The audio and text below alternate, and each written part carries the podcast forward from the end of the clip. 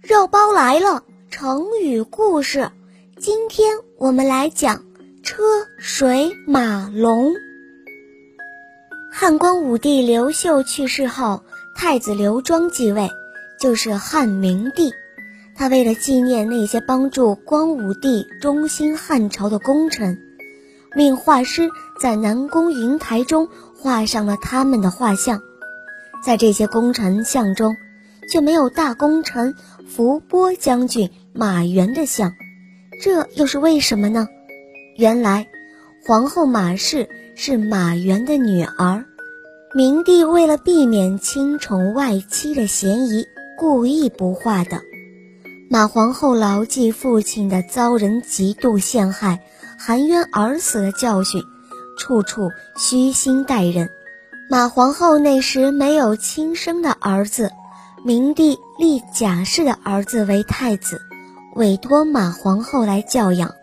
马皇后把他当做了亲生的儿子一般，精心培养，母子十分亲热。明帝去世后，十八岁的太子继了皇位，就是汉章帝，马皇后被尊为皇太后。汉章帝根据一些大臣的建议。打算把马太后的兄弟封爵，马太后遵照光武帝生前的规定，后妃家族不得封侯的制度，坚决反对。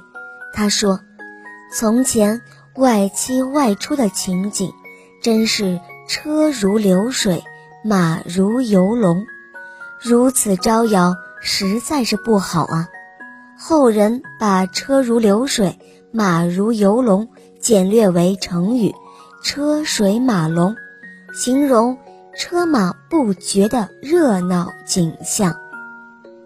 车水马龙是说车像流水，马像游龙，形容来往车马很多，连续不断的热闹景象。亲爱的小朋友们。今天的故事就讲到这儿了。更多精彩的故事，请关注我们的微信公众号，请搜索“肉包来了”，加入我们吧。我们明天再见哦，拜拜。